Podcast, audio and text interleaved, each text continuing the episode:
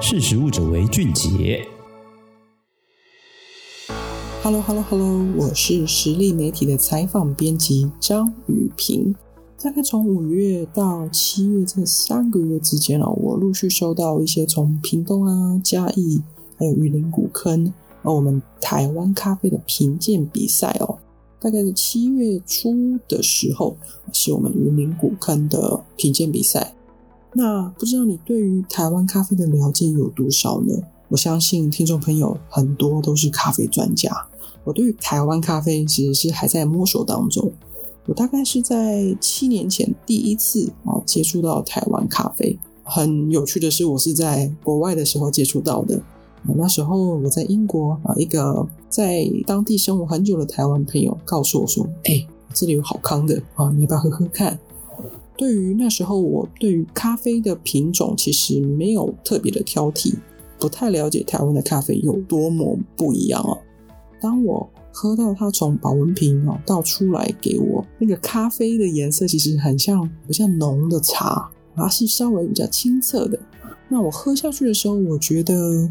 非常特别，我说不出来。对于品尝这件事情，所以我非常很佩服哦这些评鉴咖啡的这些专家。品尝你要去形容，你要去描述，啊、呃，到你整个风味的一个品鉴，这都是非常非常专业的。嗯，所以我对于台湾咖啡第一次接触，到我最近接触到台湾咖啡，也就是在七月初我去采访云林古坑啊，第一个冠军咖啡，我捧场买了一包。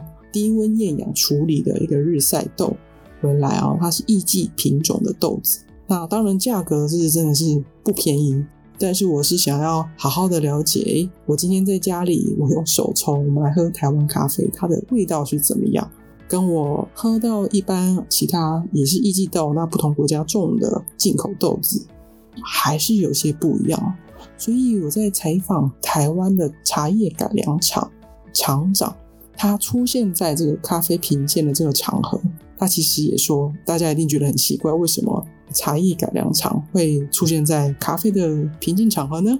啊，主要是因为台湾有很多慢慢的从种茶，慢慢的去改良、改转做成种咖啡，因为它的种植到烘焙的这个过程，哦，其还有发酵，其实都跟茶叶跟咖啡两个都还蛮相似的。所以茶叶改良厂，他们也一直在这几年也很努力的在台湾的咖啡去做很多的了解。那这几年台湾的咖啡评鉴都是采用美国的 SCA 这样的评鉴方式。那茶叶改良厂的厂长告诉我说，他们也发现到，其实台湾有的咖啡哦，品尝起来其实呃，跟我们喝到国外进口的咖啡那个风味其实是非常不一样的。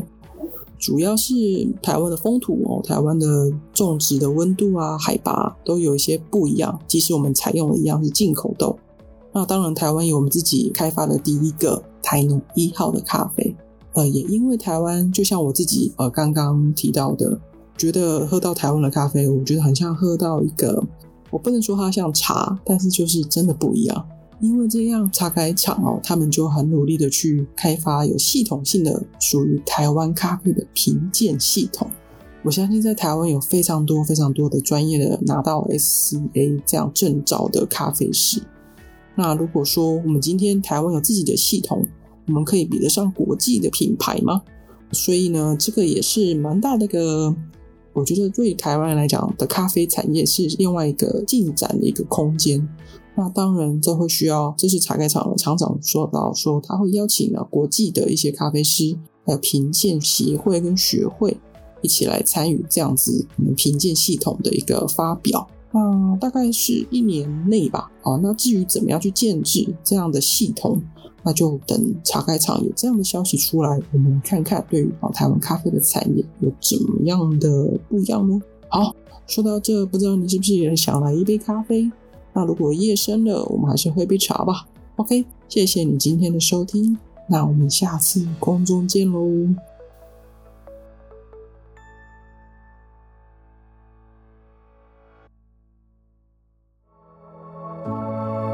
识食物者为俊杰。